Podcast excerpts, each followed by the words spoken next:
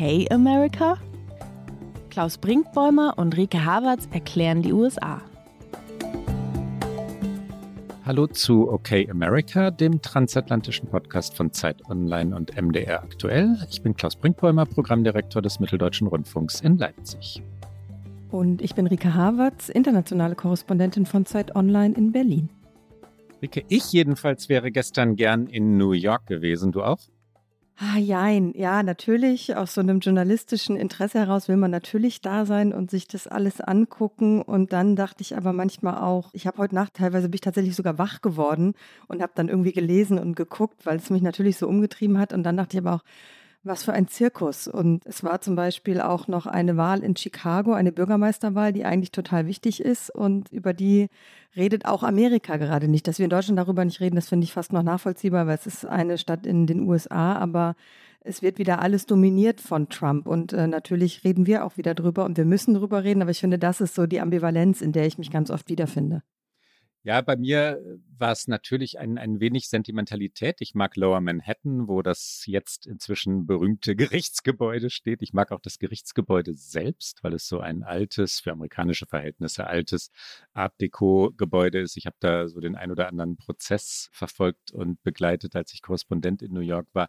Und dann fand ich aber auch dieses Spektakel natürlich so, so uramerikanisch wieder, ne, das sich da gestern entfaltet hat. Und darüber wollen wir heute reden. Wie fandst du Trump? Wie hat Trump auf dich gewirkt? Interessant möchte ich es beschreiben. Ich fand es interessant, dass er entgegen seiner Ankündigungen nicht vor dem Gerichtsgebäude irgendwas gesagt hat, was er gedurft hätte. Also es gab keine Order vom Richter, dass er sich nicht hätte äußern dürfen. Es gab die Order, dass im Gerichtssaal nicht gefilmt wird. Das war dem Richter wichtig. Das war aber angeblich auch Trumps Anwälten wichtig. Also das wollten sie wohl dann doch nicht inszeniert sehen, wie er da im Gerichtsgebäude ist, die ja dann doch etwas schlichterer Natur sind als das, was Trump sonst gerne als Umfeld hat dass er da so wortlos raus ist, rein und raus ist, fand ich schon interessant. Ich glaube, es hat ihm ein Stück weit auch seine Grenzen aufgezeigt, unabhängig davon, was aus diesem Verfahren wird. Und dann hat er natürlich auf seiner Plattform Truth Social ein bisschen rumgepoltert und dann natürlich später in Florida gesprochen. Aber ich fand, er wirkte ein bisschen angezählt, um mal eine Sportmetapher zu bringen. Wie siehst du es? Genau so klein in sich versunken. Also er ist physisch präsent, aber ja, zusammengesagt, demütig ist für Trump, glaube ich, immer das falsche Wort, aber er hatte trotzdem etwas Demütiges. Ich glaube, darüber wird ja auch spekuliert, dass er sich gefügt hat in Absprachen, die getroffen worden waren. Dem Richter war es ja sehr wichtig gewesen, das Team Trump, auch die Anwälte äh, dazu zu bringen, dass sie nicht zu Aufständen zu Gewalt aufstacheln würden. Im Gegenzug äh, gab es einige Ausnahmen für Donald Trump. Darüber werden wir nachher noch sprechen. Also er wurde besser behandelt als andere Strafgefangene. Das kann man, glaube ich, als Deal bezeichnen. Ne? Das ist nicht öffentlich gemacht worden, deswegen bin ich da etwas vorsichtig in der Formulierung. Und Trump hat sich in New York zurückgehalten. Verblüffend schweigsam, verblüffend brav, verblüffend klein. Für einen ehemaligen Präsidenten ein auch dann ja erschütterndes Bild. Worüber reden wir heute? Wir reden also über den Prozess, über die Anklage, die erste in der amerikanischen Geschichte gegen einen ehemaligen Präsidenten. Und wir reden über Joe Biden und das Klima. Ja, absolut. Wir sollten reden über das Willow Project.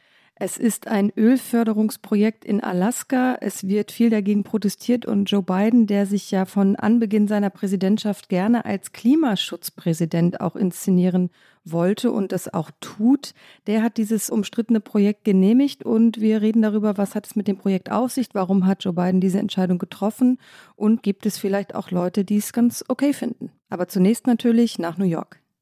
Und auch das ist ja schon wieder erstaunlich. Wir haben ja schon manchmal über die Medien und Trump geredet und auch die eigene Rolle reflektiert, dass die Medien Donald Trump immer, immer, immer, und das hört ja nicht auf, größer machen als den amtierenden Präsidenten Joe Biden, setzt sich jetzt bei OK America fort. Wir beginnen mit Trump in New York. Die Anklage also.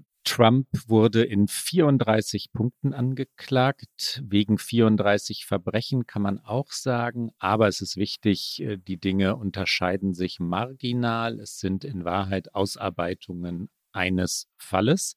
Er wird auf keinen Fall 34 Mal zu vier Jahren Gefängnis verurteilt, was maximal, also theoretisch möglich wäre. Das wird nicht passieren. Es geht um einen konkreten Fall.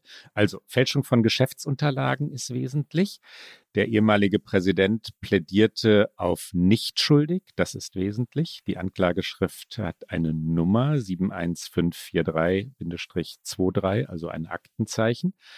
Und der wesentliche Satz ist, der Angeklagte Donald J. Trump fälschte wiederholt und in betrügerischer Absicht New Yorker Geschäftsunterlagen, um kriminelles Verhalten zu vertuschen, das schädliche Informationen vor der Öffentlichkeit während der Präsidentschaftswahlen 2016 verbergen sollte.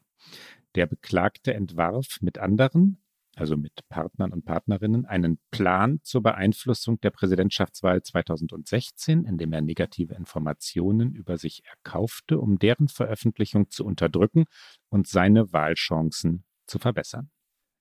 Das ist direkt zitiert aus der Anklageschrift. Äh, wir haben ja schon in der vergangenen Sendung darüber gesprochen, dass sie bevorstand. Als es dann in der vergangenen Woche soweit war, waren die Details dieser Anklage noch nicht öffentlich. Das ist tatsächlich erst passiert, als jetzt am Dienstag in New York Trump vor dem Richter erscheinen musste. Und diese Anklagen sind allesamt Verbrechen der Klasse E, so heißt das im New Yorker Strafrecht. Und das ist die niedrigste Kategorie von Straftaten in New York und damit eben eine maximale Gefängnisstrafe, du hast es gerade gesagt, von maximal vier Jahren pro Anklagepunkt. Diese 34 Verbrechen, wegen denen er jetzt angeklagt ist von der Staatsanwaltschaft, beziehen sich aber eben auf einen Fall. Es sollen 34 unterschiedliche Dokumente sein, die er gefälscht hat, die sich alle auf einen Sachverhalt beziehen. Nach New Yorker Recht ist die Fälschung von Geschäftsunterlagen im Allgemeinen ein Vergehen. Aber Staatsanwälte können so eine Anklage eskalieren, wenn sie glauben, dass eine Person Geschäftsunterlagen gefälscht hat, um eine andere Straftat zu begehen oder eine andere Straftat zu vertuschen. Und genau darum geht es in diesem Fall Donald Trump. Bisschen ungewöhnlich und damit womöglich angreifbar für die Anwälte von Trump ist, dass New York State Law auf einer nationalen Ebene angewandt wird, weil es geht hier um die Präsidentschaftswahl 2016, also eine nationale Veranstaltung, ein nationaler Sachverhalt. Und äh, New York State Law ist natürlich eigentlich ein Recht, was sich auf den Bundesstaat New York bezieht. Und das wird sicherlich etwas sein, wo Trumps Anwälte reingehen werden. Das sagen auch jetzt schon Expertinnen und Experten, nachdem diese Anklageschrift öffentlich wurde. Das ist ein Präzedenzfall, das gab es noch nie. Das wissen also auch die Staatsanwälte nicht. Das können sie noch nicht wissen, ob sie damit am Ende überzeugen werden. Die Anklageschrift, eine frühe Bewertung sei uns gestattet, liest sich aus meiner Sicht überraschend fundiert. Es war ja vorher spekuliert worden, passiert es, weil es passieren muss? Macht der Staatsanwalt das, weil er so sehr unter Druck gesetzt wurde? Wann kommt denn endlich was? Wann kommt denn endlich was nach diesen endlosen Ermittlungen? Und dann, so sind auch die Reaktionen amerikanischer Rechtsexperten, wow, da ist ganz schön viel zusammengekommen. Das war der Eindruck. Ne? Da sind ganz schön viele Details, da sind auch im juristischen Sinne schlau Dinge miteinander verbunden worden. Ob das am Ende die Geschworenen überzeugen wird, ist eine ganz andere Frage.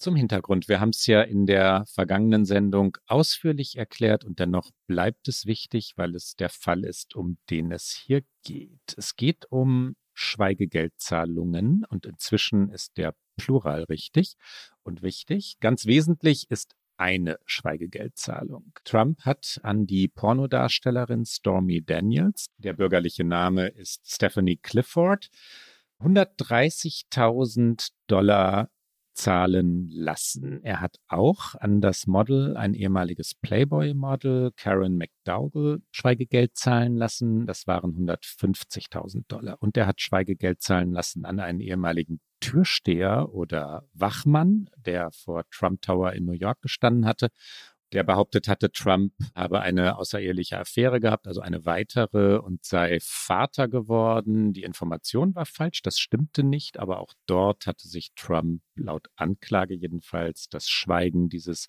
ehemaligen Mitarbeiters erkauft. Drei Fälle also und einer steht im Zentrum. Und warum hat das Ganze mit der Präsidentschaftswahl zu tun? Warum eine Anklage? Schweigegeldzahlungen sind in Amerika nicht strafbar, nicht per se. Aber es geht darum, ob die Zahlungen anders deklariert wurden. Trumps Ex-Anwalt und Ex-Fixer, so nennt man das im Amerikanischen, wenn es einen Menschen gibt, der für jemanden Probleme aus dem Weg räumt. Und Michael Cohen war genau das, sehr lange Zeit für Donald Trump. Er zahlte nach eigenen Aussagen 2016 ganz, ganz kurz vor den damaligen Präsidentschaftswahlen im Auftrag Trumps eben dieses Geld an Stormy Daniels um im Präsidentschaftswahlkampf Schaden von seinem Boss abzuwenden. Und Trump und seine Anwälte räumen eine Zahlung ein, bestreiten aber, dass Trump etwas mit der Darstellung gehabt habe. Und das Problem ist, dass diese Schweigegeldzahlung eben nicht einfach als Schweigegeldzahlung irgendwo daherkommt, sondern sie eine Wahlkampfaufwendung war, die nicht deklariert wurde. Das ist das, was die Staatsanwaltschaft versuchen muss, in diesem Prozess zu belegen. Cohen sagt auch, er hat dieses Geld von Trump zurückbekommen. Also es geht darum, dass eben Wahlkampffinanzierung, Wahlkampfbücher gefälscht wurden, weil dieses Geld nicht ordentlich deklariert wurde als das, was es war, weil es war am Ende, so sagt es Cohen, eine Wahlkampfaufwendung, weil ja eben Schaden von dem Präsidentschaftskandidaten Trump abgewendet werden sollte. Und zu dem, was du sagst, Rike, kommt noch hinzu, dass nun, und das ist das, was ich von meinte, als ich gesagt habe, dass dann noch mehr zu sein scheint, dass es fundiert zu sein scheint. Es kommt also hinzu, dass ein Steuervergehen jetzt, ein mutmaßliches, muss man natürlich zu diesem Zeitpunkt sagen, jetzt öffentlich wurde. So steht es in der Anklageschrift, dass also diese Zahlung bei den Steuererklärungen nicht sauber deklariert wurde. Trump und Cohn, Trump wesentlich natürlich als der, von dem es ausging, habe von normalen Honoraren gesprochen an Cohen, dass er ihm also dessen Leistungen bezahlt habe, aber nicht, dass er ihm das Geld erstattet habe, das Cohen vorgestreckt habe. Und diese Verschleierung sei in Steuerunterlagen falsch deklariert worden. Und da ist New Yorker Steuerrecht, New Yorker Strafrecht, amerikanisches muss man sagen, aber in New York ist es ganz besonders so. New York versteht sich ja als Finanzzentrum der Welt, streng und sehr streng. Das kann sein, dass Trump am Ende darüber stürzen wird. Und es wäre so klassisch, ne, dass nicht die eigentliche Tat ihn zu Fall bringt, sondern der Umgang damit, die Verschleierung danach. Also nicht eine mutmaßliche Affäre, nicht die Zahlung, sondern das, was danach passiert. Und es wäre übrigens auch klassisch, dass Trump dann über einen Mann fallen würde, den er selbst fallen gelassen hat, Michael Cohen. Der war schon im Gefängnis wegen dieser Geschichte und wegen anderer Dinge, die er für Trump getan hat. Die beiden waren so eng vertraut. Cohen, du hast es gesagt, war der Fixer in früheren Mafia-Zeiten wäre mutmaßlich ein Auftragskiller gewesen, ja. Für, darf man das sagen, Dicke? Ja, ich glaube schon wenn man in die Mafia-Welt geht, ja, ne? das, das ist der, die Menschen im Fluss versenkt. Äh, Michael Cohen also ist der, der die jetzt in der heutigen politischen Welt, ich äh, spitze natürlich satirisch zu, in der jetzigen Welt hat er die Schweigegeldzahlungen geleistet und alles, was Trump Probleme bereiten konnte, aus dem Weg geräumt. Trump sollte solche Leute nicht brüskieren, aber Trump ist nicht loyal. Er verlangt immer nur Loyalität von anderen. Auch darüber könnte er nun stürzen. Das klingt auch, wenn man jetzt über diese juristischen Feinheiten spricht, relativ technisch. Es klingt auch deutlich kleiner als die möglichen Verfahren, die ihm sonst noch drohen. Wir haben sie in der vergangenen Sendung alle aufgelistet. Darunter sind unter anderem die Geheimdokumente, die er zuhauf offensichtlich in seinem Privatanwesen in Mar-a-Lago in Florida bei sich behalten hat. Darum geht es auch um den Sturm auf das Kapitol am 6. Januar 2021. Aber es ist fast, wenn man die Biografie Trumps anschaut, tatsächlich klassisch, dass es eben eine solche Sache ist, die jetzt zur ersten wirklichen öffentlichen Anklage geworden ist, was, um einen kleinen Nebenaspekt aufzumachen, eventuell auch anderen Staatsanwältinnen und Staatsanwälten es leichter machen könnte, diese Hürde zu nehmen, weil, sage ich mal, der politische Ärger, der politische Sturm, der liegt jetzt gerade allein auf Alvin Bragg, dem Staatsanwalt in Manhattan, der eben diese Anklage jetzt erhoben hat. Alle Scheinwerfer leuchten darauf und deswegen ist es vielleicht für andere Staatsanwälte einfacher tatsächlich, sich juristisch mit dem auseinanderzusetzen, was sie vielleicht äh, als Anklagepunkte gegen Trump vorbringen könnte und sich das dann auch im Nachgang zu trauen. Das ist auch eine Lesart, die tatsächlich in den vergangenen Wochen immer wieder diskutiert wurde, weil es natürlich manche auch gibt, die sagen, warum diesen Fall jetzt und wie realistisch, dass er darüber fallen wird und äh, ist das etwas, was er eher für sich inszenieren könnte und damit sind wir vielleicht direkt beim Dienstagnachmittag, als er tatsächlich dann in New York vorfuhr, Klaus. Ja, Trump war aus Mar-a-Lago eingeflogen im Privatjet, auf dem in Großbuchstaben natürlich sein Name steht. Er hatte in den vergangenen Tagen in Florida abgewartet, hatte sich vorbereitet, hatte morgens fast an jedem Morgen Golf gespielt. Leute, die ihn dort gesehen haben, sagten übrigens sehr nervös Golf gespielt, also mit roher Gewalt Bälle über die Driving Range äh, gejagt. Ja. Dann war er nach New York geflogen, war um 13.30 Uhr im Büro des Bezirksstaatsanwalts eingetroffen oder vor dem Büro. Es gab eine Autokolonne mit elf Fahrzeugen. Das also war durchaus noch präsidentenhaft. Das Büro des Bezirksstaatsanwalts liegt im Manhattan Criminal Courts Building über das wir schon gesprochen haben. Während der Haft wurden Trump wie allen Angeklagten in den USA Fingerabdrücke abgenommen. Es gibt übrigens jetzt schon ein fantastisches Titelbild von dem, ich kenne den aus Spiegelzeiten, Titelbildzeichner Edel Rodriguez, der für Time, hast du das schon gesehen, Rike? Ja. Einen riesigen Fingerabdruck gezeichnet hat und in der Mitte nur den aufgerissenen Mund Donald Trumps und sonst nichts, ja, keine Augen, kein Gesicht und man weiß sofort, wie es geht. Ein, ein herrliches Titelbild.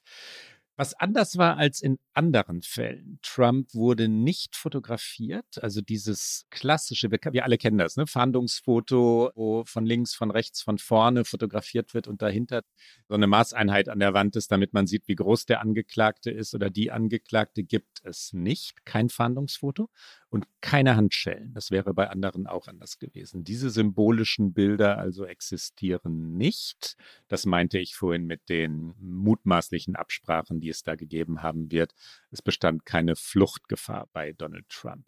Wütend war er, sichtlich wütend, als er in den Gerichtssaal ging, aber er hielt sich daran, nicht zu sprechen. Ein Wort, zwei Worte, um genau zu sein, sagte er not guilty, als er gefragt wurde. Er klärt sich selbst für unschuldig.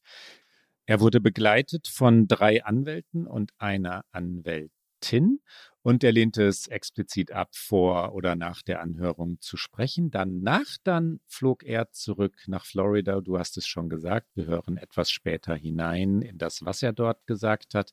In New York noch sprachen dann seine Anwälte. Sie sagten, Trump ist frustriert, er ist verärgert, aber ich sage euch etwas, er ist motiviert. Dies wird ihn nicht bremsen. Die Anwälte sprachen von einem politischen Verfahren und sie kündigten an, Trump werde durch dieses Verfahren nur stärker werden. Hier kommen die Anwälte Donald Trumps.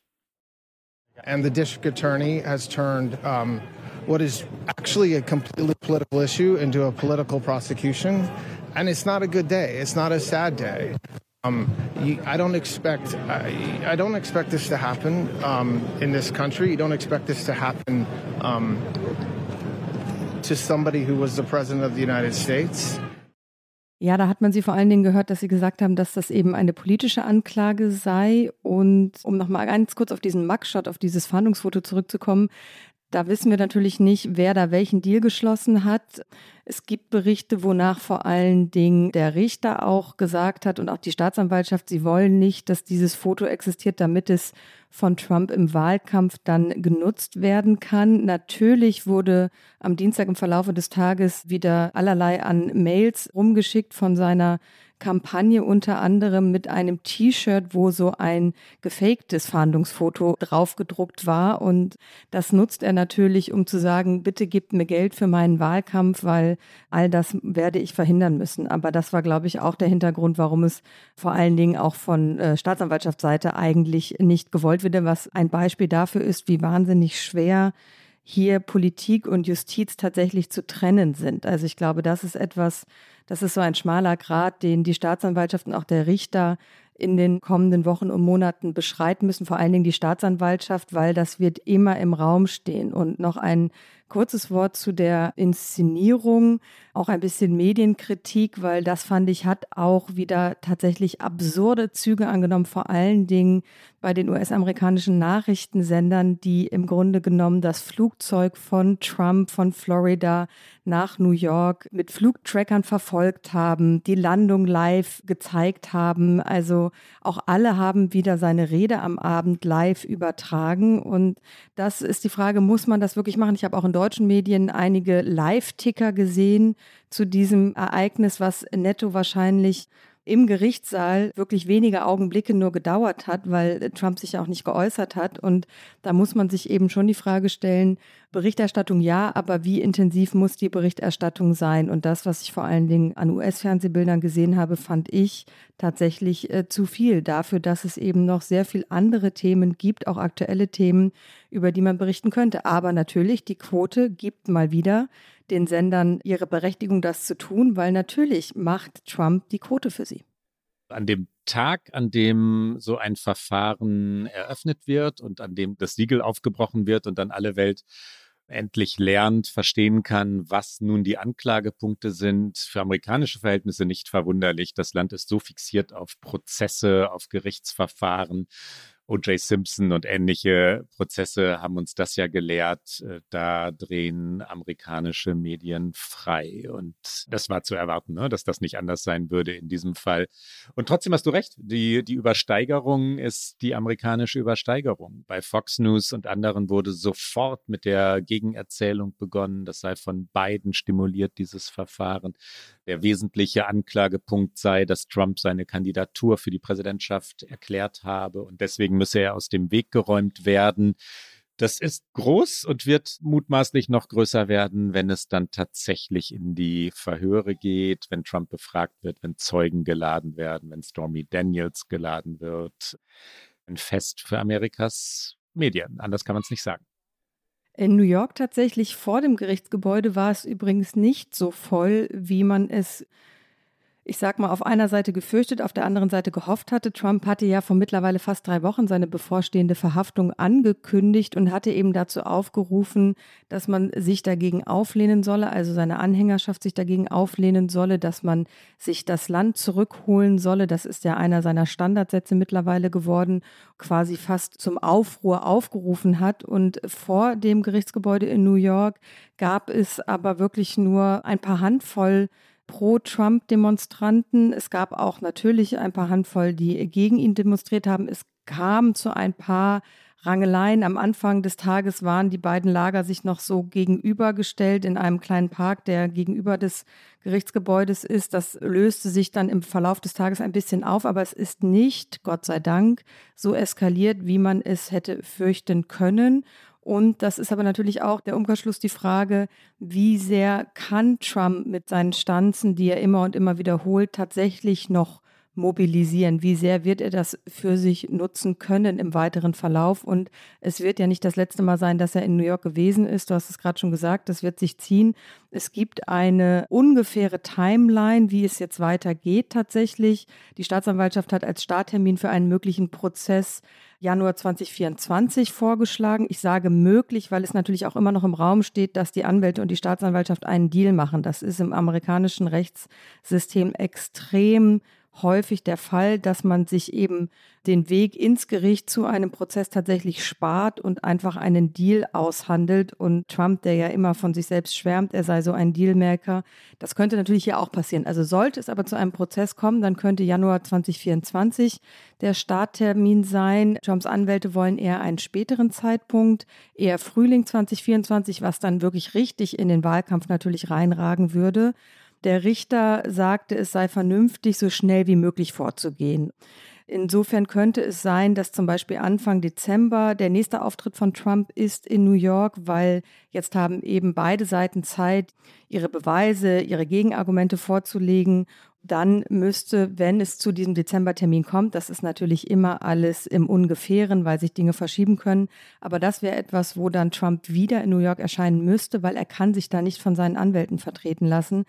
Das heißt, klar ist, dieses Verfahren wird auf jeden Fall auch seinen Wahlkampfkalender dominieren, weil er kann sich da nicht einfach rausmogeln und sagen, ich trete nicht auf oder ich komme nicht.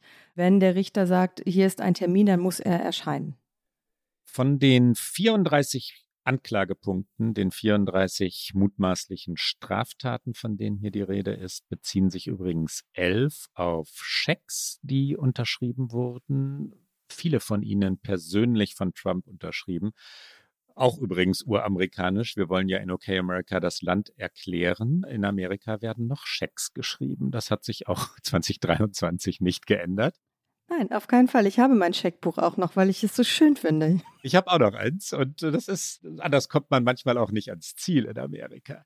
Elf beziehen sich auf monatlich gestellte Rechnungen von Michael Cohn gestellte Rechnungen und zwölf beziehen sich auf Einträge ins Geschäftsbuch der Trump-Unternehmen.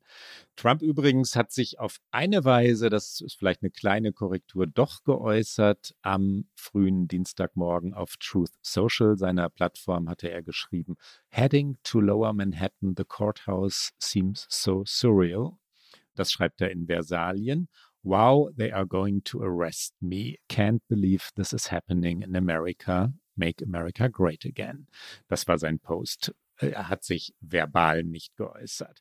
Wer ist der Mann, der ihn angeklagt hat? Wer ist der Mann, der diesen Kampf nun anstrebt, will man das sagen, der in diesen Kampf nun zieht? Alvin Bragg heißt er und wir hören ihn zunächst einmal. Alvin Bragg, der Staatsanwalt, hat hinterher eine kurze Pressekonferenz gegeben.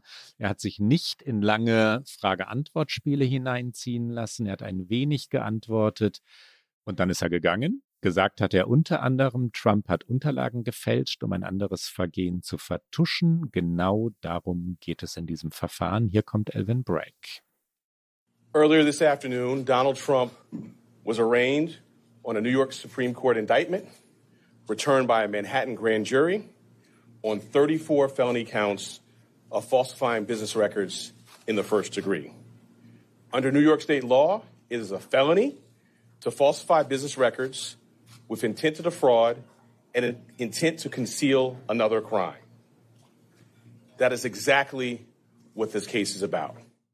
Bragg hat tatsächlich ganz eben das gemacht, was Juristinnen und Juristen tun, sich auf die Sachebene zurückgezogen, ist so rational wie möglich gemacht. Ich glaube, das ist auch tatsächlich seine einzige Chance im Kontrast zu Trump, der natürlich außerhalb des Gerichtssaals über alle Plattformen versuchen wird, sehr laut zu schreien. Und das hat Bragg nicht gemacht. Bragg ist Demokrat, er ist auch ein gewählter Staatsanwalt, das ist ein gewähltes Amt und er kann sich natürlich wie bei keinem juristischen Verfahren sicher sein, dass es zu einer Verurteilung kommt zumal es eben so ein Präzedenzfall ist. Es ist eben ein historischer Fall, aber er hat im Januar diesen Jahres die Entscheidung getroffen, eine Grand Jury in diesem Fall einzuberufen. Diese Grand Jury ist zu dem Schluss gekommen, Anklage zu erheben und dann ist es aus rechtsstaatlicher Sicht, aus juristischer Sicht konsequent, dass er es jetzt bis zum Ende verfolgt. Wer ist Elvin Bragg? Er ist 1973 geboren, er ist Jurist und seit 2022 Bezirksstaatsanwalt des New York County. Er ist in Harlem aufgewachsen, also er ist New Yorker und hat sein Jurastudium an der Harvard University abgeschlossen. Bevor er seinen jetzigen Posten antrat, war er Chief Deputy Attorney General of New York. Das sind immer so wohlklingende Titel. Das heißt, er war stellvertretender Staatsanwalt. Du hast vollkommen recht, Rike. Entschuldige, wenn ich dir ins Wort falle. Chief Deputy finde ich super. Chefstellvertreter, ne? Chefstellvertreter. Hauptsache, man ist irgendwo noch Chief. Bei der New Yorker Generalstaatsanwaltschaft leitete er 2017 und 2018 tatsächlich schon mal einen Fall nicht gegen Trump selbst, aber gegen seine Donald Trump Foundation. Da ging es um missbrauchte Wahlkampfspenden und diesen Fall gewann er vor Gericht. Dann im darauffolgenden Wahlkampf um den New Yorker County District Attorney war Bragg um Unterstützung und bezog sich auch schon auf den vorherigen Fall und dass er eben am besten gegen Trump vorgehen könnte. Und er bekam dann die Nominierung der Demokratischen Partei und gewann dann im November 2021 die eigentliche Wahl gegen den republikanischen Kandidaten äh, Thomas Kenneth. Und das heißt, er hat vor gut einem Jahr seinen Amtseid abgelegt und seitdem ist er äh, nicht faul gewesen, kann man sagen, weil so eine Anklage tatsächlich bis zu diesem Punkt zu bringen, das ist nicht wenig Arbeit, mutmaßlich. Und auch überraschend für die, die die New Yorker Ermittlungsverfahren, alles, was juristisch vorgeht in der in New York City und im Bundesstaat New York verfolgen, Überraschend deshalb, weil zwei Ermittler das Team Alvin Braggs verlassen hatten. Äh, Bragg hatte diesen Fall geerbt. Ne? Die Ermittlungen hatten schon begonnen. Dann kam er in sein Amt und dann hieß es in seiner Behörde, der will das nicht. Der will das nicht wirklich zu Ende bringen. Das ist ihm zu heikel oder er sieht die Chancen nicht. Das waren die Gerüchte. Und dann haben Ermittler sein Team verlassen, weil sie gedacht hatten, sie hätten jahrelang vergeblich recherchiert oder es würde nirgendwo hinführen. Und dann kam es doch. Dann wurde spekuliert, nee, er meint das ernst. Äh, die Ermittler kehrten zurück in sein Team und es wurde professionell weitergearbeitet und jetzt sind wir da, wo wir sind. Das Verfahren ist eröffnet, die Anklage ist erhoben. Wir hatten Rike schon zweimal, glaube ich, Trumps Rückflug und dann seine Rede in Mar-a-Lago angesprochen. Kommen wir doch dorthin. Trump also reiste nach der kurzen Anhörung, nach dem New Yorker Auftritt zurück nach Florida in seine Wahlheimat.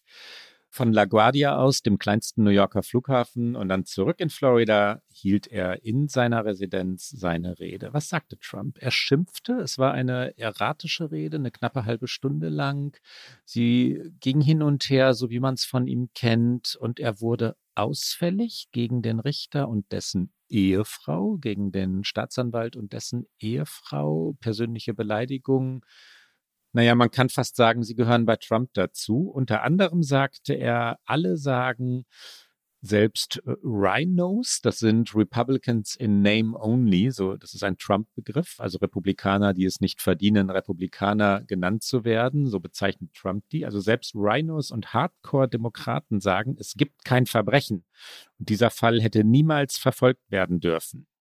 As it turns out, virtually everybody that has looked at this case, including rhinos and even hardcore Democrats, say there is no crime and that it should never have been brought. Never have been brought. Everybody. Even people that aren't big fans have said it. They said this is not the right thing to do. Und ich sage mal, das ist einer seiner rationaleren Momente in dieser Rede, die wir da gewählt haben. Ich glaube, alles andere muss man auch nicht nochmal im O-Ton hören. Man kennt das, es wiederholt sich tatsächlich. Das ist eben, führt zurück zu der Frage der Inszenierung. Nutzt es ihm am Ende oder schadet es ihm? Und natürlich kann man, glaube ich, sagen, dass bei seiner wirklich loyalen Basis wird es ihm natürlich eher nutzen als schaden, weil die hat er natürlich gut aufgestellt, sage ich mal, in den vergangenen Jahren, weil er eben das Prinzip, dass alle gegen ihn sind, dass man diesem Staat nicht trauen darf, dass man dieser Demokratie eigentlich nicht trauen darf und dass alles politisch gegen ihn verwendet wird, Stichwort Hexenjagd, das hat er ja immer und immer und immer wiederholt. Das heißt, das ist wahnsinnig gut eingeübt und da liegt auch so ein bisschen das Problem, weil natürlich bei einer Präsidentschaftswahl 2024 wird ihm die loyale Basis allein nicht reichen, um eine Wahl zu gewinnen. Da braucht er mehr Wählerstimmen, um wen auch immer dann zu schlagen. Wir gehen alle davon aus, dass es Joe Biden werden wird auf demokratischer Seite. Aber es gehen ja erst nochmal die Vorwahlen bei den Republikanern los. Und diese Primaries, die sind eigentlich etwas vom Konstrukt her, was ihm dienlich ist, weil bei diesen parteiinternen Vorwahlen wird natürlich seine Basis extrem motiviert sein und die werden einfach auftauchen. Und da müssen sich parteiinterne Konkurrenten, sei es mutmaßlich Ron DeSantis, sei es mutmaßlich ein Mike Pence oder wer auch immer noch sich als wirklich sage ich mal, ernsthafter Kandidat, der auch Chancen hat, ins Rennen begibt. Nikki Haley, die ja schon gesagt hat, sie möchte es machen, glaube ich nicht, dass sie wirklich substanziell Chancen hat. Aber alle, die gegen ihn antreten in den Vorwahlen, müssen halt wiederum ihre Anhängerschaft genauso motivieren, bei diesen Primaries abzustimmen. Das heißt, am Ende innerhalb der konservativen Partei entscheidet ein sehr kleiner Prozentsatz darüber, wer der Kandidat, wer die Kandidatin für die General Election wird. Und das könnte bei Trump ein Vorteil sein. Und dass er noch sehr loyale Anhängerinnen und Anhänger hat, das zeigt mal wieder das Beispiel äh, Marjorie Taylor Greene. Wir haben schon ein paar Mal über sie gesprochen hier in diesem Podcast. Marjorie Taylor Greene ist Abgeordnete im Repräsentantenhaus. Sie stammt aus Georgia. Sie ist treue Trump-Loyalistin. Sie hat sich ihm unterworfen, so kann man es sagen. Sie trägt alles mit, was Trump tut. Und sie hat ihn am Dienstag mit keinen geringeren als Nelson Mandela und Jesus Christus verglichen, denn auch die seien verhaftet worden oder sogar umgebracht worden wie Jesus. Hier kommt Marjorie Taylor Greene. President Trump is joining some of the most incredible people in history being arrested today. Um, Nelson Mandela was arrested, served time in prison. Jesus Jesus was arrested and murdered by uh, the Roman government. There have been many people throughout history that have been arrested and persecuted by radical, corrupt governments. And it's beginning today in New York City. Um, and I just can't believe it's happening, but I'll always support him. He's done nothing wrong. Rike, und dann gab es noch, gibt es noch eine in den Feuilletons oder Kolumnenspalten ausgetragene Debatte darüber, ob dieser Fall wirklich singulär sei. Gibt es in der amerikanischen Geschichte Vergleichbares? Auf der einen Ebene der der reinen Anklage nicht, wir haben es schon gesagt, ein amerikanischer Präsident oder ehemaliger amerikanischer Präsident wurde noch nie vor Gericht gestellt, noch nie angeklagt gab es aber eine ähnliche Affäre schon einmal. Ein Verfahren, eine Debatte, etwas, was vergleichbar ist. Da wird Bill Clinton genannt und der Vergleich ist ja zumindest diskutierenswert und interessant. Wir erinnern uns, Bill Clinton, der eine Affäre mit der Praktikantin Monika Lewinsky hatte. Bill Clinton war damals Präsident. Trump war nicht Präsident, als diese mutmaßlichen Affären passierten.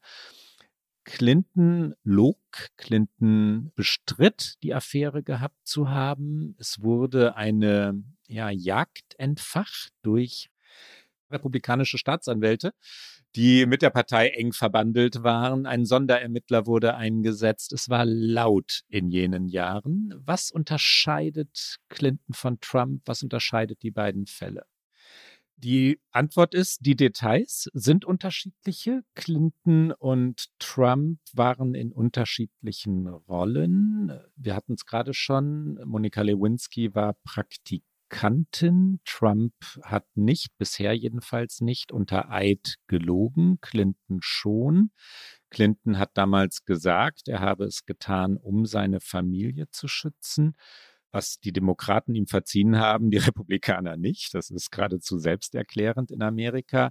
Wenn man es moralisch betrachtet, ist es schwer zu sagen, was nun besser und was schlimmer ist. Was die juristische Seite angeht, ist ein wesentlicher Unterschied. Es gab ein Amtsenthebungsverfahren gegen Bill Clinton, das aber nicht zum Ziel führte. Bill Clinton blieb Präsident wurde von seiner Partei danach gefeiert und Donald Trump ist nun vor einem Strafgericht angeklagt. Das ist der wesentliche Unterschied. Für dich vergleichbar, Rike? Sehr, sehr schwer. Interessanterweise hat ja Clinton am Ende seiner Amtszeit dann auch einen Deal abgeschlossen mit den Staatsanwälten. Er hat eine äh, Strafe gezahlt, er hat seine Anwaltslizenz fünf Jahre aufgegeben damit er dann als ehemaliger Präsident nicht als Privatperson belangt werden kann. Also da ist er im Grunde genommen, was das Dealmaking angeht, Trump nicht so unähnlich. Ich finde, die moralische Ebene ist die eine, weil natürlich eine 22-jährige Praktikantin und eine erwachsene Pornodarstellerin, also darüber kann man reden. Auf der juristischen Ebene geht es natürlich darum, was auch an Geldern gezahlt wurde oder nicht. Das ist ja der Fall, der gegen Trump aufgemacht wird. Den kann man jetzt bei Clinton oder da weiß man auf jeden Fall nicht, dass irgendwelche Gelder irgendwo hingeflossen sind. Da gibt es halt die Lüge, die man moralisch natürlich verurteilen muss. Und es gibt ja noch einen zweiten Fall, wenn man jetzt gerade schon kurz in der Geschichte ist. Richard Nixon ist ja im Grunde genommen seinem Amtsenthebungsverfahren entgangen, indem er zurückgetreten ist und Gerald Ford, sein Nachfolger, hat ihn dann begnadigt. Und das ist ja auch etwas, worauf Trump so ein bisschen spekuliert wird, immer wieder berichtet und kann man immer wieder lesen, dass er natürlich auch hofft, sich mit einer quasi zweiten Amtszeit im Weißen Haus selbst zu retten und im Zweifel, auch wenn es dafür keinen Präzedenzfall gibt, selbst im Zweifel zu begnadigen. Also wir sind weit davon entfernt, dass US-amerikanische Präsidenten ohne Fehl und Tadel und Verwerfungen wären. Aber Trump ist eben nun mal derjenige, der jetzt das erste Mal tatsächlich juristisch dafür belangt werden könnte. Und um es abzuschließen, für die Jüngeren unter unseren Zuhörerinnen und äh, Zuhörern, es war 1998, äh, Bill Clinton Lewinsky. Das Amtsenthebungsverfahren drehte sich auch damals nicht um das Eigentliche, also nicht um die Affäre, sondern um die Lüge es ging um Meinheit oder den Vorwurf des Meineids und nur 45 Senatoren, die republikanischen, stimmten dafür, also für die Amtsenthebung, 55 dagegen. Die Demokraten, es waren geschlossene Parteiblöcke, das war nicht anders als heute. Rike, kommen wir doch zum eigentlichen Präsidenten der USA, um nicht zu sagen dem amtierenden Präsidenten der USA. Und damit zu unserem zweiten Thema. Und das beginnen wir auch mit einem kleinen O-Ton von eben diesem Joe Biden, der in unterschiedlichen Auftritten im Wahlkampf immer wieder gesagt hat, no more drilling, no more drilling. Also es gibt keine weiteren Bohrungen mit mir als Präsident. Hier kommt er einmal kurz, Joe Biden. I strongly support no more fossil fuel drilling, period, on public lands and particularly offshore. Period. None. No, no more permits. And by the way, no more drilling on federal lands. Period. Period. Period. Period. Und das, was er da im Wahlkampf versprochen hat, das hat er nun im Jahr 2023 gebrochen. Es ist anders gekommen. Im März hat das US-Innenministerium drei neue Bohrplattformen genehmigt, die der US-Ölkonzern ConocoPhillips im Nordwesten Alaskas bauen wird. Diese drei Plattformen, um die es geht, die legen innerhalb der National Petroleum Reserve Alaska, einem 93 Millionen Hektar großen Gebiet. Es ist die größte unberührte Fläche im Land. Und das ist schon ein Indikator, warum sich an diesem Projekt so wahnsinnig viel Streit entzündet. Das ist unberührte Natur und die ist jetzt in Gefahr. Wenn es nicht mehr aufgehalten wird, wird da eben gebohrt. Nach Angaben des Unternehmens könnte mit dem sogenannten Willow Project, so heißt es, täglich bis zu 180.000 Barrel Öl gefördert werden. Das wären in den kommenden etwa 30 Jahren 600 Millionen Barrel Öl. Das klingt wahnsinnig viel und um das mal in eine Relation zu setzen, damit kämen die USA, wenn es den Verbrauch in den kommenden Jahren nicht stark einschränkt und man kann sich kaum vorstellen, wie die US-Amerikaner auf einmal ihren Ölverbrauch drastisch einschränken, mit dieser gesamten Menge, also mit allem, was da in den etwa 30 Jahren gefördert würde, käme das Land einen Monat lang aus. Also es geht um eine Versorgung von einem Monat und ein Projekt, was aber natürlich Milliarden kostet, was das Unternehmen natürlich äh, lukrativ gestalten will und was jetzt eben von beiden genehmigt wurde. Allerdings muss man einschränkend sagen, das Unternehmen hätte gerne fünf Bohrplattformen gehabt. Das hätte natürlich deutlich mehr Infrastruktur nach sich gezogen, weil es geht natürlich nicht nur darum, dass bei einem Ölförderungsprojekt Bohrplattformen irgendwo hingebaut werden, sondern es braucht dann neue Straßen, neue Brücken, es braucht Pipelines, die das geförderte Öl dann eben weiter transportieren. Und diese fünf Bohrplattformen hat Joe Biden nicht genehmigt schwer nachzuvollziehen, warum er das tut, wenn man nicht sagen möchte, naja, Wirtschaft halt, wirtschaftliche Interessen und in Krisenzeiten, also während des Konflikts äh, mit Russland, während des Russland-Ukraine-Krieges, Gibt es nationale Interessen, die vorgehen? Das sind natürlich Argumente, die in Washington zu hören sind. Aber es ist, was eine, und so hat sich Joe Biden ja immer verkauft, auf die Zukunft gerichtete Politik angeht, was Klimapolitik angeht, was das Einhalten der eigenen Versprechen angeht, dubios. So richtig kann ich ihm nicht folgen, Rike. Warum jetzt? Warum so? Zu diesem Zeitpunkt der Wahlkampf beginnt. Und wenn man es mal nicht wahltaktisch betrachtet, sondern bei der Sache bleibt, es gibt längst Proteste und ich bin gespannt, wie es ausgehen wird. In Washington, DC sind vor dem Innenministerium längst Demonstrationen organisiert. Ja, es gibt eine Petition gegen das Projekt auf change.org. Da haben jetzt schon mehr als fünf Millionen Bürger und Bürgerinnen unterschrieben. In den sozialen Medien, TikTok vorneweg, geht's rauf und runter. Es gibt den Hashtag Stop Willow gegen diese Entscheidung. Die Klagen kommen von Umweltverbänden und indigenen Gruppen. Also das ist auch schon wieder vor Gerichten gelandet. Die klagenden Gruppen, also Umweltverbände und indigene Gruppen, argumentieren unter anderem damit, dass die Umweltanalyse der Regierung, die zu dem Schluss kommt, dass das Projekt keine größeren Auswirkungen auf die Umwelt oder auf die Klimakrise haben werde, schlicht fehlerhaft, stümperhaft sei eine der größten Umweltbewegungen im Land, der Sierra Club, die haben wie viele andere Organisationen sehr enttäuscht auf diese Entscheidung reagiert. Da heißt es, wir können uns nicht den Weg in eine nachhaltige Zukunft bohren. Die negativen Auswirkungen der Entscheidung von Präsident Biden können gar nicht hoch genug eingeschätzt werden. Auch viele äh, Journalistinnen und Journalisten, die sich mit Umweltschutz und diesen Themen befassen, sind extrem entrüstet gewesen. Es gibt eine Kolumnistin des britischen Guardian, Rebecca Solnit. Schrieb, das Willow Project sei ein terroristischer Akt gegen das Klima. Stellt sich die Frage, wie schlimm ist dieses Projekt tatsächlich? Der wahnsinnig kluge, kenntnisreiche David Wallace Wells, der Wissenschaftskolumnist der New York Times ist, der auch einen, ein kleines Mini-Get-Out hier in der Sendung, einen sehr empfehlenswerten Newsletter der New York Times genau zu diesen Klimathemen schreibt, der veröffentlichte einen Text genau mit dieser Überschrift. Wie groß ist denn die Kohlenstoffbombe von Willow? Und die ehrliche Antwort von ihm sagt, sie ist nicht null, aber sie ist auch nicht katastrophal groß. Er sagt, wenn das Projekt Öl produziere wie vorhergesagt, würde es jedes Jahr 9,2 Millionen zusätzliche Tonnen CO2 ausstoßen. Und das entspricht in etwa dem Ausstoß von zwei neuen Kohlekraftwerken oder zwei Millionen zusätzlichen Benzinautos auf den Straßen.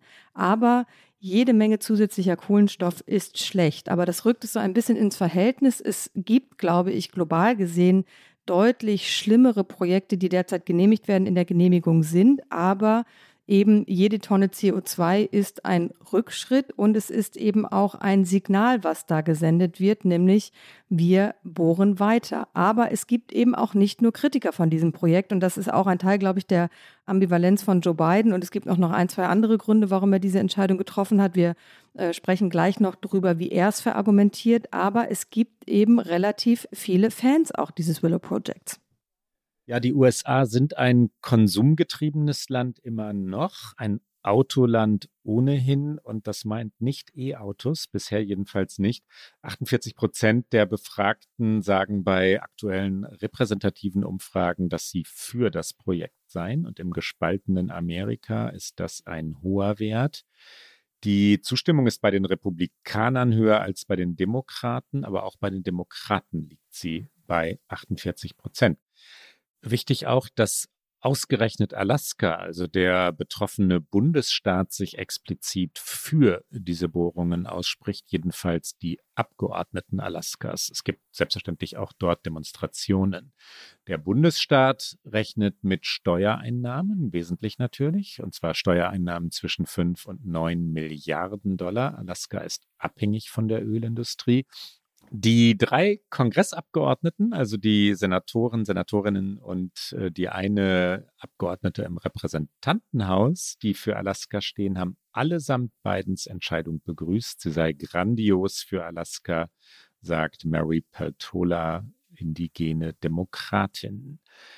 Das Willow Project soll natürlich Arbeitsplätze bringen. Das feiert wiederum Fox News. Fox News zitiert den Konzern damit, dass es um bis zu 2500 Jobs während der Bauphase gehen werde, runde 300 dauerhafte Jobs. Auch das ist ein Kriterium. Warum hat, ich bin jetzt wieder auf der politischen Ebene, Biden also die Genehmigung erteilt, Rike? Zunächst einmal ist interessant, dass er natürlich schon wusste, dass er mit dieser Genehmigung offensichtlich auch viel Kritik ernten wird, weil es war schon interessant, wie das Ministerium versucht hat, dieser Entscheidung einen anderen Spin zu geben, weil in der offiziellen Mitteilung des US-Innenministeriums heißt es, Innenministerium reduziert den Umfang des Willow Projects beträchtlich. Also das ist die Zeile. Das zeigt ja schon, dass man im Grunde genommen selbst nicht großer Fan dieser Entscheidung ist. Und ich hatte gerade schon gesagt, es ist richtig, es ist in deutlich kleinerem Umfang. Und mit der weniger umfassenden Genehmigung, so argumentiert die Regierung Biden, würden die Auswirkungen auf die Lebensräume von zum Beispiel Eisbären oder Gelbschnabel-Seetauchern und anderen Arten reduziert. Und das ist eben auch ihr Argument. Und sie haben außerdem nach dieser Entscheidung angekündigt, andere Teile der Arktis von künftigen Bohrpachtverträgen ausnehmen zu wollen. Und jetzt kommen wir dazu, warum er es trotzdem gemacht hat. Und da schließt sich der Kreis zu unserem ersten Thema ein bisschen, nämlich da sind wir wieder bei Donald Trump. Es ist nämlich tatsächlich so, dass der Konzern seit den 90er Jahren allein schon die Rechte an den Ölbohrungen in, in dieser Region besitzt. Und das ursprüngliche Willow Project, also das in größerem Umfang, wurde von der Trump-Regierung noch genehmigt. Und damit hatte eben einmal mehr Biden mit dem etwas äh, in Teilen problematischen Erbe seines Vorgängers zu kämpfen. Das ist natürlich immer wieder so. Also das liegt jetzt nicht an Trump allein.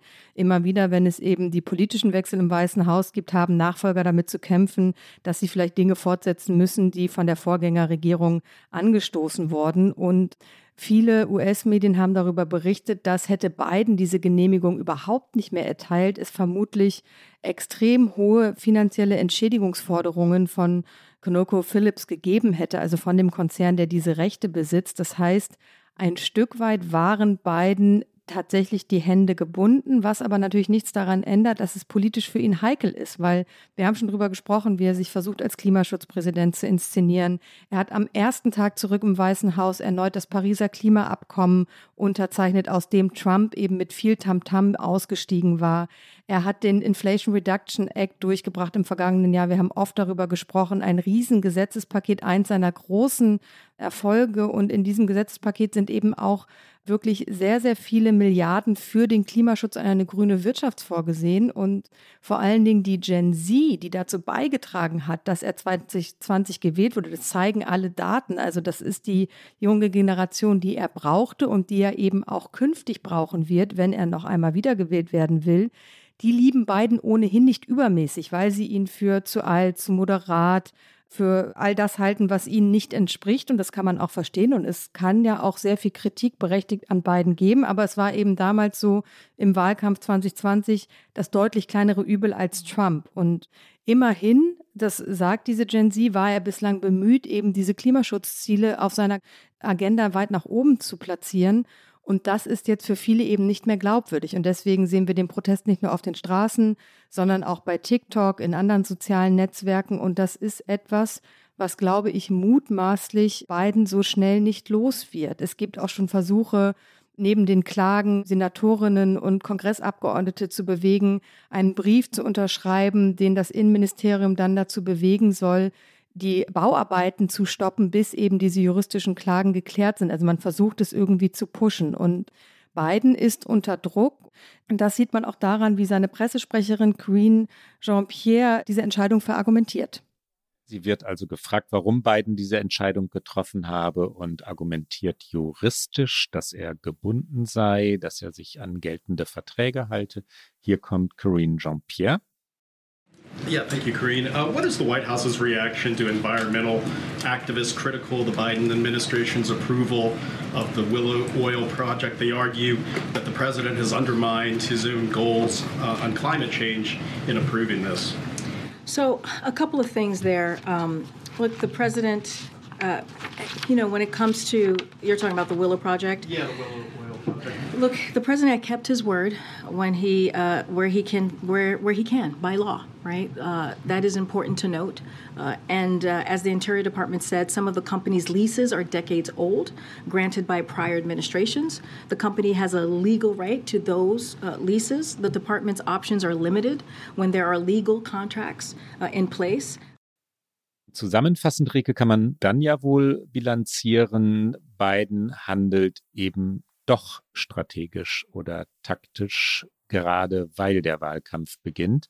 Es gibt eine hohe Inflation in den USA. Der Wahlkampf wird sich auf Wirtschaft konzentrieren, auf inneramerikanische Themen, nicht auf den Ukraine-Krieg. Außenpolitik ist in amerikanischen Wahlkämpfen nie das zentrale Thema und die hohe Inflation, die Energieversorgung werden wesentliche Themen sein. Und man kann einen Wahlkampf in der Mitte Amerikas, dort wo er entschieden wird, also bei den noch immer Unabhängigen, das werden weniger in einer polarisierten Gesellschaft, aber bei diesen Unabhängigen nur gewinnen, wenn man in deren Nähe agiert, wie sie denkt, für sie handelt.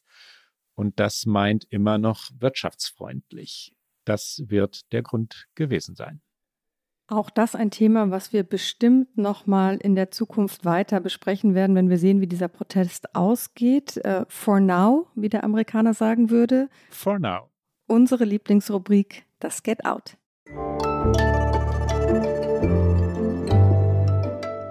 Get Out. Klaus, was hast du dabei? Puren Eskapismus. Und ich schäme mich ein bisschen, Rike, hier zu gestehen, dir zu gestehen, unseren Hörerinnen und Hörern zu gestehen, dass ich jeden Tag auf The Athletic klicke. The Athletic ist eine App der New York Times, in Deutschland nicht bekannt. Ist eine reine Sport-App. Die New York Times hat ihren digitalen, nonlinearen Sportteil aus der Zeitung weitestgehend ausgegliedert, aus der eigentlichen Zeitung und The Athletic aufgemacht. Und dort kann man sich selbst einstellen, was man wichtig findet. Sollte man also rein theoretisch Liebhaber New Yorker Sportteams sein, also New York Rangers, New York Knicks. Ganz theoretisch natürlich ganz, nur. Ganz theoretisch New York Giants im Football oder New York Yankees im Baseball.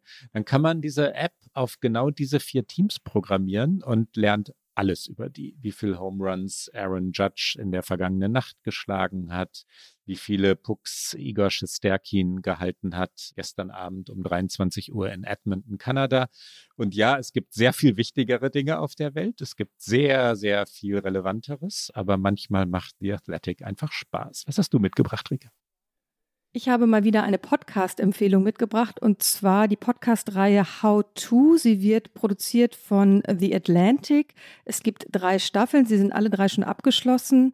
Die dritte Staffel heißt How to Build a Happy Life. Das klingt so ein bisschen nach Achtsamkeitspodcast. Es ist aber sehr gut produziert. Es ist datenbasiert, also sehr faktisch orientiert. Und das Schöne an diesen Reihen finde ich, dass man nicht jede Folge durchhören muss, um irgendwie diesem Podcast zu folgen, sondern dass man sich einfach aussuchen kann, was seiner Lebenswirklichkeit entspricht, worauf man gerade Lust hat und auch einfach nur zwei oder drei hören kann, so sie einem denn gefallen. Die Reihe How to von The Atlantic. Ich habe sie mir in dieser Sekunde auf mein iPad geladen, Rike, während ich dir zugehört habe. Und das, liebe Hörerinnen und Hörer, war es für heute bei OK America. Sie hören uns alle zwei Wochen immer donnerstags auf Zeit Online, mdr.de, in der ARD Audiothek und auf allen guten Podcast-Kanälen. Und unsere nächste Folge hören Sie sehr wahrscheinlich in zwei Wochen. Wir müssen noch ein bisschen Logistik klären, aber Sie hören uns natürlich bald wieder. Und wenn Sie uns schreiben wollen, erreichen Sie uns unter okamerica.zeit.de. Bis dann. Bis bald.